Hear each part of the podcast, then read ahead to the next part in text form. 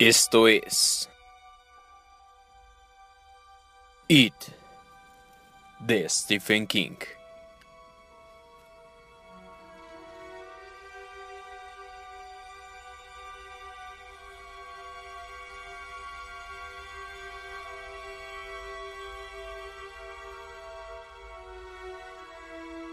De 11 años. Otra larga pausa. Rich esperaba, paciente.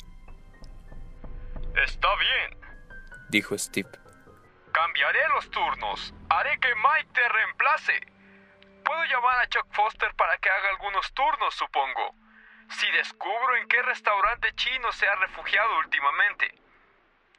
Voy a hacerlo porque hemos sido grandes amigos durante mucho tiempo. Pero no olvidaré que me has dejado plantado, Rich. Corta el rollo, dijo Rich. Pero su dolor de cabeza iba de mal en peor. Sabía perfectamente lo que estaba haciendo, o Steve lo tomaba por un irresponsable. Necesito unos días de licencia, eso es todo. Y tú te portas como si te hubiera fastidiado todos los planes. ¿Unos días de licencia? ¿Para qué? ¿Para la reunión de ex Boy Scouts en las cataratas de Letrina, Dakota del Norte o en Villa Fregona, Virginia? En realidad, Creo que es en las cataratas de Letrina, Arkansas, dijo Buford Dribble con su gran voz de barril vacío. Pero Steve no se dejó distraer. ¿Todo porque hiciste una promesa cuando tenías 11 años? A los 11 años no se hacen promesas en serio, por el amor de Dios. Y aunque así fuera, Rich, esto no es una compañía de seguros ni un despacho de abogados, sino el mundo del espectáculo, por Dios. Y ya sabes de qué se trata, coño. Si me hubieras avisado una semana atrás lo habría arreglado. Me estás poniendo entre la espada y la pared y lo sabes. Así que no insultes mi inteligencia. Steve estaba hablando casi a gritos. Rich cerró los ojos. No lo olvidaré. No lo olvidaré. Había dicho Steve y Rich suponía que era cierto. Pero Steve también había dicho que los chicos de 11 años no hacen promesas en serio, y eso no tenía nada de cierto. Rich no recordaba la promesa, y ni siquiera estaba seguro de querer recordarlo, pero había sido muy en serio. Tengo que irme, Steve. De acuerdo. Vete y déjame plantado, maldita sea. Steve, estás... Pero Steve ya había colgado. Rich hizo lo propio. En el momento en que se alejaba, el teléfono volvió a sonar. Aún antes de atender, supo que era otra vez Steve, más furioso que nunca. A esas alturas, no serviría de nada hablar con él. No conseguiría más que empeorar las cosas. Deslizó hacia la derecha la llave del aparato que tenía a un lado, y la llamada enmudeció en medio de un timbrazo. Subió la escalera, sacó dos maletas del armario, y las llenó echando apenas una mirada al montón de ropa. Vaqueros, camisas, ropa interior, calcetines. Solo después descubriría que había llevado solo ropa de niño. Transportó las maletas a la planta baja. En la pared del comedor había una fotografía del Gran Sur, en blanco y negro, tomada por Ansel Adams Rich. La hizo girar sobre los goznes ocultos, poniendo al descubierto una gran caja de hierro. Después de abrirla, rebuscó entre los papeles de la casa cómodamente instalada en 10 hectáreas de bosque de Idaho y un manojo de acciones. Había comprado las acciones aparentemente al azar. Su corredor de bolsa se agarraba la cabeza cuando lo veía llegar, pero todas habían subido con el correr de los años. A veces le sorprendía que fuera casi rico. Todo por cortesía del rock and roll y de su voz, por supuesto. Una casa, bosque, acciones, póliza de seguro, y hasta una copia de su último testamento. Las ligaduras te sujetan al mapa de tu vida, pensó. Sintió un impulso, súbito y salvaje, de coger el encendedor y prender fuego a toda esa basura de por la presente y por lo tanto, y el portador de este certificado. Y bien, podía hacerlo. Los papeles de su caja fuerte habían perdido de pronto todo significado. En ese momento le embargó el primer terror auténtico, y no tenía nada de sobrenatural. Era la súbita conciencia de que resultaba muy fácil acabar con su propia vida. Eso no daba tanto miedo. Simplemente se acercaba el ventilador a lo que se había recolectado durante años y lo encendía. Fácil. Era cuestión de quemarla o aventarla y luego lanzarse a la carretera. Detrás de los papeles que eran solo primos segundos del efectivo, estaba el efectivo de verdad. Cuatro mil dólares en billetes de a 10, 20 y 50. Al cogerlo se preguntó si acaso había sabido lo que estaba haciendo al poner allí el dinero. 50 un mes, 120 el siguiente, a lo mejor solo 10 el próximo. Dinero de viejo, escondido en los agujeros de las ratas. Increíble, tío, se dijo, notando apenas su propia voz. Tenía los ojos perdidos en la playa que se veía por el ventanal. Estaba desierta. Los chicos del surfing se habían marchado. La pareja supuestamente de luna de miel también. Pues sí, doctor. Ahora lo recuerdo todo. Recuerda a Stanley Uris, por ejemplo. Puede apostar su pellejo. Recuerda cómo solíamos decir eso creyendo que era el gran chiste.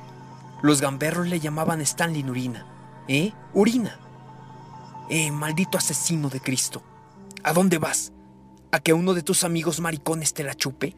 Cerró la caja fuerte con violencia y volvió a dejar el cuadro en su sitio de un manotazo. ¿Cuánto tiempo hacía que no pensaba en Stanley Uris? Rich se había marchado de Derry con su familia en la primavera de 1960 y de pronto se había desvanecido todas aquellas caras, su pandilla, con su caseta en lo que llamaba entonces los Barrens. Barrens en inglés significa áridos, yermos. Gracioso nombre para un lugar de tan lujuriosa vegetación, fingiéndose exploradores en la selva o marines luchando en los archipiélagos del Pacífico tomados por los japoneses, fingiéndose constructores de presas, vaqueros, hombres del espacio en un mundo selvático, fingiéndose todo lo que a uno se le puede ocurrir, pero no olvidemos de qué se trata en realidad. Se trata de esconderse, esconderse de los matones, esconderse de Henry Bowers, de Victor Chris y de Belch Huggins y de todos los demás. Qué atajo de perdedores habían sido. Stanley Uris con su narizota de chico judío, Bill Denbrough, que no podía decir otra cosa que Hayo Silver sin tartamudear, Beverly March, con sus moretones y sus cigarrillos ocultos en las mangas de la blusa. Ben Hanscom, tan enorme que parecía la versión humana de Moby Dick. Y Richie Tossier, con sus gruesas gafas y sus excelentes calificaciones, su boca sabionda y su cara pidiendo que la transformaran a golpes en formas nuevas y estimulantes. Había una palabra que resumiese lo que había sido. Oh sí, siempre la hubo. Le mot just. En este caso, le mot just eran desastres. Cómo volvía todo. Y allí estaba, en su madriguera, temblando con el desamparo de un pájaro sin nido en medio de una tormenta, temblando porque recordaba mucho más que aquellos chicos de la infancia. Había otras cosas, cosas que en años no habían vuelto a su cabeza, cosas que ahora temblaban rozando la superficie, cosas sangrientas. Una oscuridad terrible, la casa de la calle Neibold, y Bill gritando. ¡Tú mataste a mi hermano, hijo de puta! Lo recordaba ahora, lo justo para no querer recordar nada más. Un olor a basura, un olor a mierda y un olor a algo más. Algo peor que la mierda y la basura.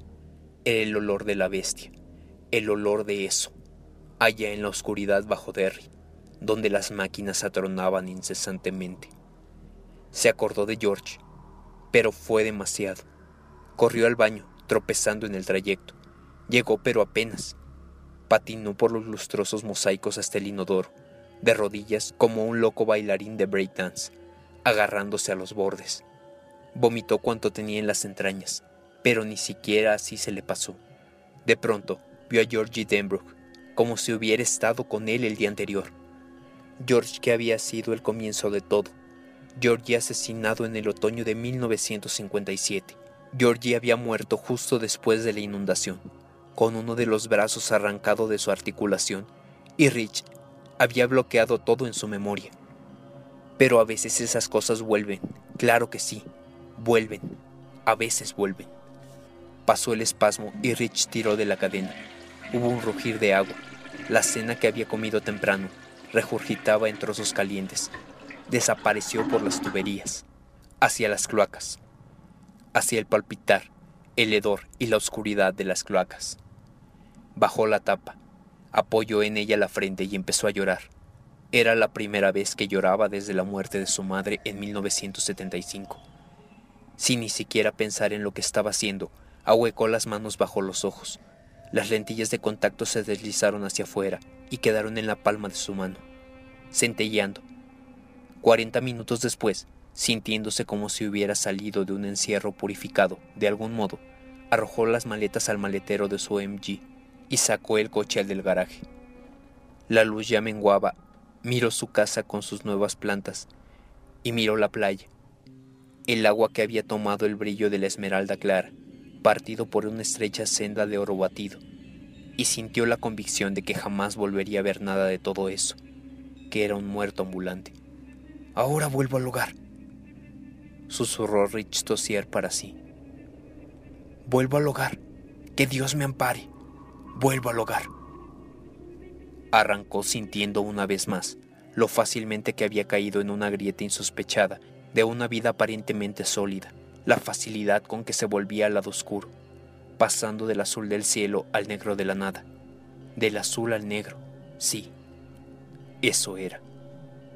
Allí, donde, cualquier, cosa podía estar esperando. Esto fue It de Stephen King. No olvides seguirnos en nuestras redes sociales. Las encontrarás en la parte de la descripción. Recuerda regalarnos un like, suscribirte compartirlo con tus amigos y darle clic en la campanita de acá arriba para que te lleguen las notificaciones de cuando subimos un video.